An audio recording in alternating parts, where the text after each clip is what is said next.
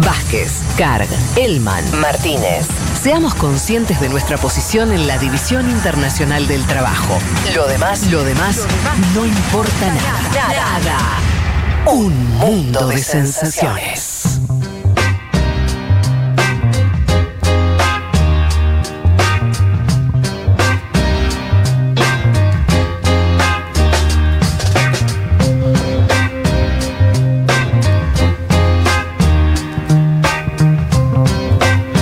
Comentábamos en la apertura que íbamos a tratar de, preguntarnos, eh, de tratar de entender eh, cómo está haciendo y qué paso está dando, están dando varios países europeos que atravesaron, algunos de manera muy terrible, momentos de la pandemia. Estamos hablando de países como España, como Italia, como el Reino Unido, que tuvieron entre 25.000 y 40.000 muertos, ¿no? O sea, son cifras tremendas de colapso, tuvieron colapsos sanitarios. Eh, esos países están, en líneas generales, con sus diferencias, abriendo ya sus economías. España esta semana ya eh, termina más o menos de... Para darles una idea, España empieza a recibir aviones de distintos países, abren, abren sus fronteras. Eh, el Reino Unido, que siempre tuvo una cuarentena, ¿se acuerdan? Boris Johnson, que fue y vino primero que no pasaba nada, después que más o menos después. Así todo, tuvieron un cerramiento a su modo de, de la economía y del país. También están, están volviendo a abrir, a pesar de que el viernes eh, hubo 173 muertos. Claro. no es que. Pero bueno, venían de cifras, ¿no? 800, 700, bueno. va- vienen baj- Claramente a lo que voy es. Todos los datos de todos estos países hablan de que tanto las muertes como los contagios bajaron mucho, sobre todo si tomás del último mes para acá. Claro, pero sí lo que llama la atención, Fede, es eso que planteabas, ¿no? Bajaron los números con respecto a los números monstruosos de los primeros días, pero siguen siendo muy altos. Sí, en Y- España no, te diría, depende, eso ya depende de los países. Digo, Reino Unido tiene números, si vos decís que se- todos los días se mueran 170 personas por esta enfermedad, es una cifra muy relevante. España tiene cifras mucho más bajas, Sí. Italia también. eh, di- di- hay distintos escenarios en ese sentido, pero todos bajaron mucho. Si Sí. ves un gráfico, Sí, sí, todo y una curva descendente muy pronunciada. Ahí la primera pregunta es ¿por qué pasó eso? Y uno dice, bueno, nada, mirá, la respuesta es esta. ¿Sabes qué? No hay respuesta clara. Hmm. No hay respuesta clara de por qué pasó el pico de la enfermedad. Voy a decir, bueno, para el momento tenía que pasar. Bueno, qué sé yo, sí. Ahora, ¿por qué pasó en ese momento? Eh, que, reitero, eh, eh, los descensos empiezan, por lo menos en los países que lo tuvieron antes, ya hace un mes y medio, un mes, que empieza a tener una caída pronunciada y que fue permitiendo esa apertura. Esa es la primera pregunta. Pero se suma otra pregunta. Están, están abriendo, por lo tanto, están aumentando la circulación de gente. Y eso, por lo menos en los libros que más o menos estaban escritos, implica una mayor circulación del virus. Hmm. ¿No? Si vos abrís, como es- en ninguno de estos países se contagió, llegaron a la famosa, este, el, el contagio masivo, ¿no? Que te permite eh, tener cierta inmunidad. Eh, por lo tanto, la respuesta de por qué no habría otro rebrote, por lo menos queda abierta. Yo les voy a tirar algunas ideas, algunas, al- algunas son especulaciones de los especialistas, epidemiólogos y demás, de por qué está ocurriendo esto. Eh, hay que decir una cosa respecto a Europa y que por suerte en Argentina no está ocurriendo, en Brasil creo que sí ocurre, que es, primero que hubo un cierto acostumbramiento a la cifra, a, a tener una cantidad de muertos, ¿no? O sea, son países que atravesaron una, una crisis sanitaria muy importante y normalizaron, ¿no? Cosa que en Argentina todavía no ocurre porque tenemos cifras muy bajas todavía, pero un número de muertos muy elevado. O sea, la idea de que hay un costo, de que esto tuvo un costo enorme, bueno, están pagando ese costo y- o lo pagaron y dijeron, ok, ya está, ¿no? Eh, eso, eso es así. Digo esto para diferenciar porque hay que hablar de Occidente acá. Juan, eh, Elman, lo, lo- vos lo hablaste eh, hace dos semanas, el caso de Nueva Zelanda. Claro. Eh, hubo casos donde decidieron, más allá de que ahora tuvieron un pequeño rebote, rebrote, pero decidieron eliminar el virus que no circule. Claro. Sí. Vietnam.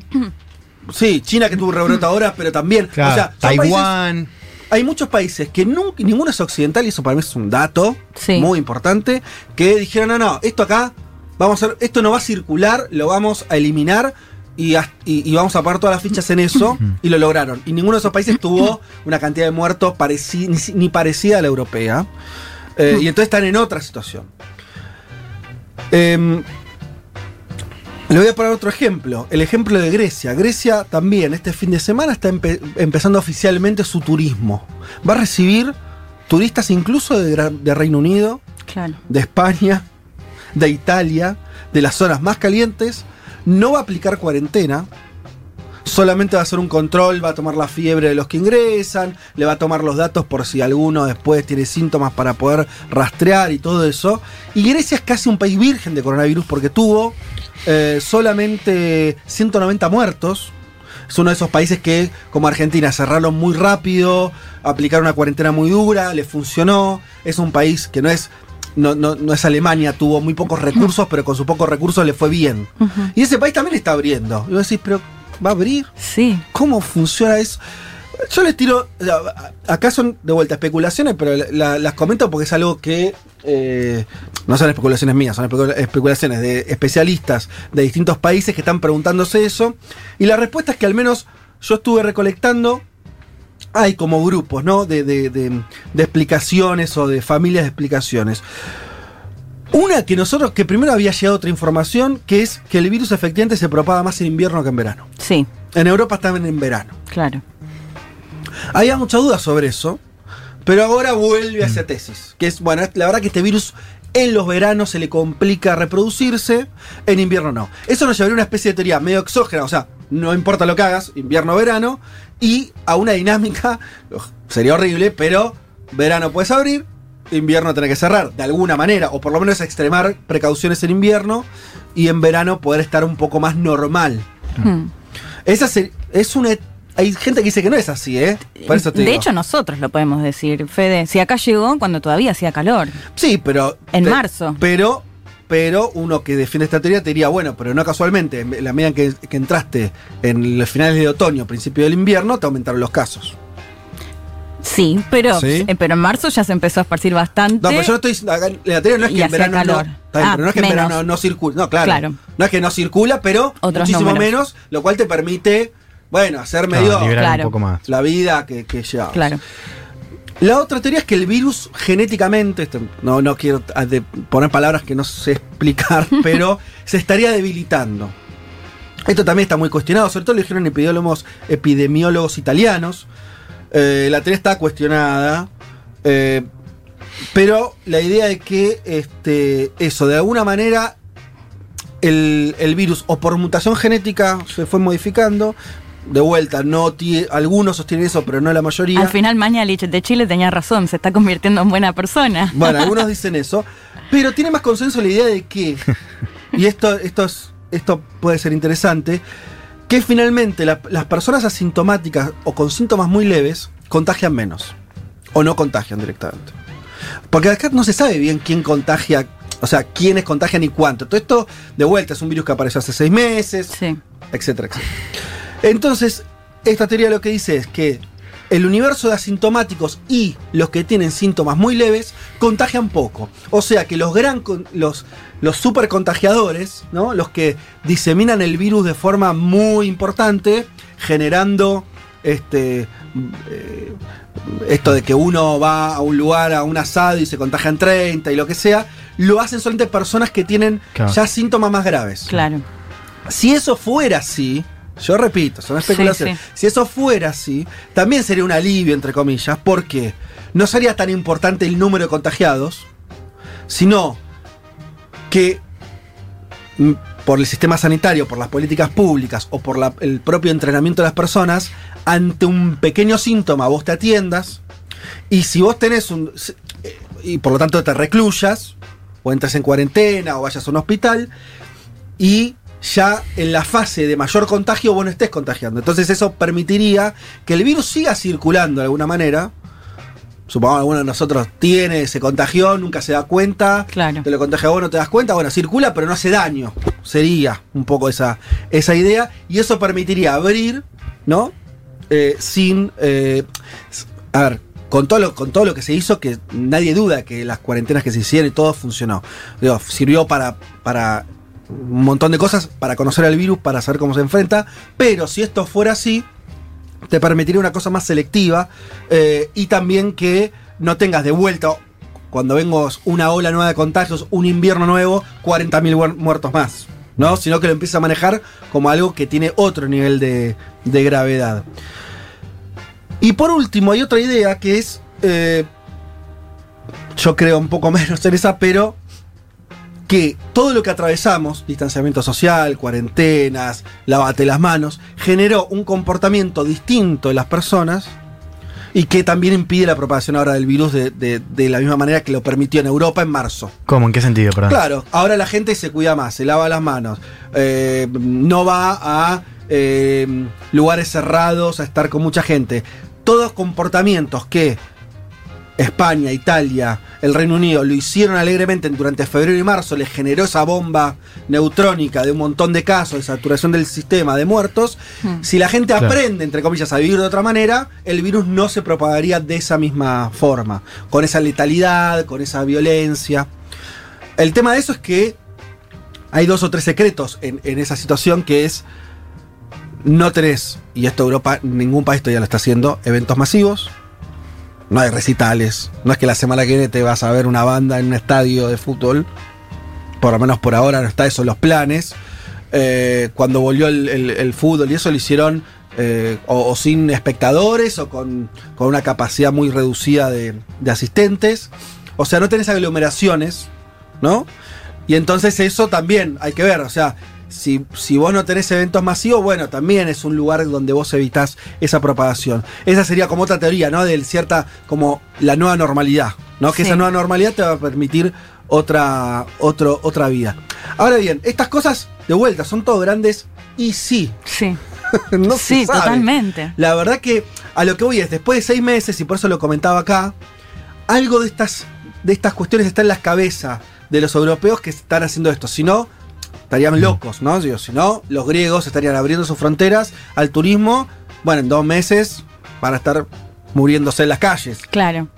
No creo que eso, tal vez eso no suceda, Hmm. por ahí sí, por ahí, por ahí la- se- lamentablemente ocurren eh, rebrotes muy fuertes, por ahí los rebrotes que hubo fueron muy focalizados, vieron, ocurrió en Pekín con algunos Sí. casos, eh, ocurrió en España que en un momento, durante unos días subió eh, mínimamente en algunas regiones los niveles de contagios, pero después volvió a caer, como que está haciendo rebrotes más focalizados. Sí. En Alemania hubo uno, Fede, ¿lo viste de Alemania? Totalmente. Pero a Sí. partir de una fábrica. Una, una ¿Mm? empresa de carne. Lo, Claro. lo- lo que es extraño ahí es que son hicieron 3.000 test y 1.000 dieron positivo. Con lo cual, Claro. eh, efectivamente, ahí estaba circulando en el interior de la fábrica de forma explosiva el Bueno, virus. sí.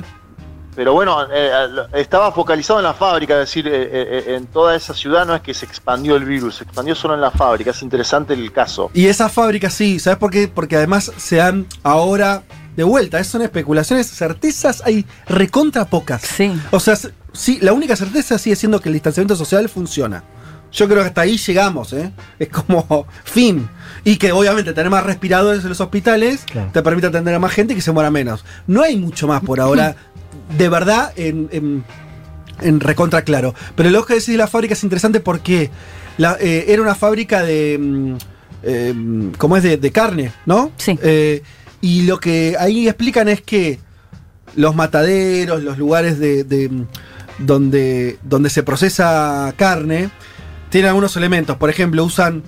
Son lugares con mucha humedad.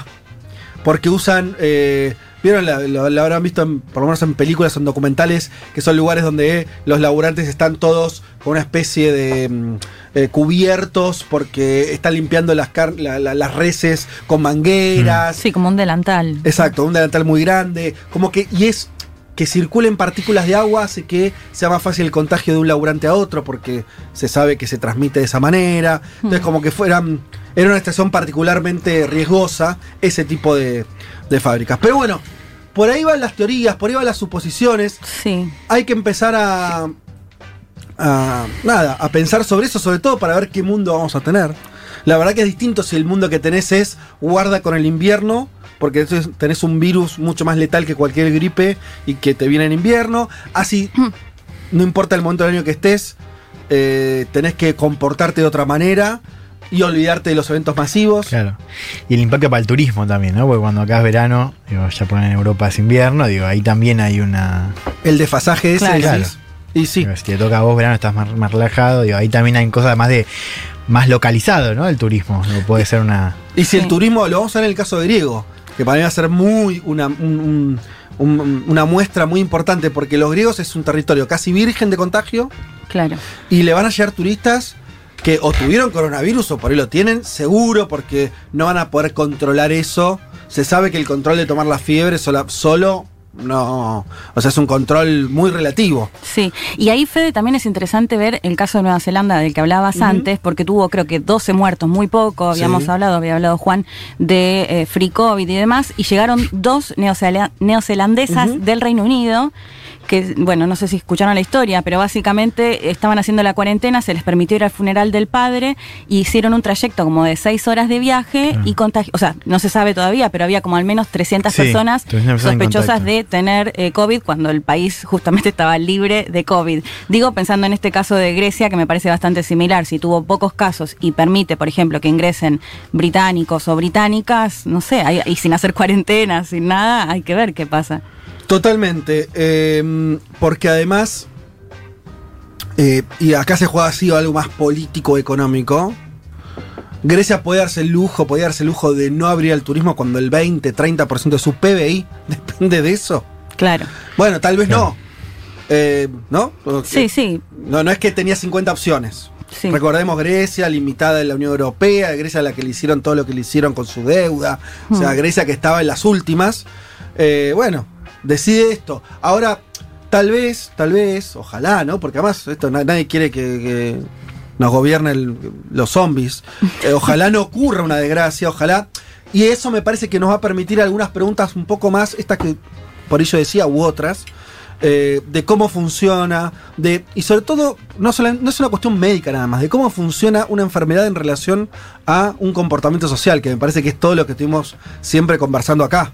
Sí, acá digo, totalmente. desde que empezó el, eh, todo este asunto, siempre estuvimos conversando cuestiones Claro. sanitarias y médicas vinculadas a la forma en que vivimos o la forma que queremos vivir. Entonces, ahí me parece que se cruzan y, y- y estas distintas teorías me parece que también muestran escenarios posibles que son muy distintos eh, en cuanto a cuánto vamos a poder recuperar de la vida anterior, cuánto la vida va a tener que ser distinta, cuánto, cuánto la economía se va a modificar, ¿no? Esta idea de tal vez el fin de las aglomeraciones Claro. y eso cuánto impacta en un montón de, de cuestiones, sea políticas también, recordemos la cuestión de, de manifestarse, Sí, un montón de cuestiones que se tocan ahí, que también hay que también saber mucho más sobre el virus para saber si efectivamente eso es así o no, o hay un retorno posible a, a ese tipo de sociabilidad. En fin, bueno, especulaciones, ¿sí? Seguramente va a haber muchos comentarios al respecto. Em, ya volvemos.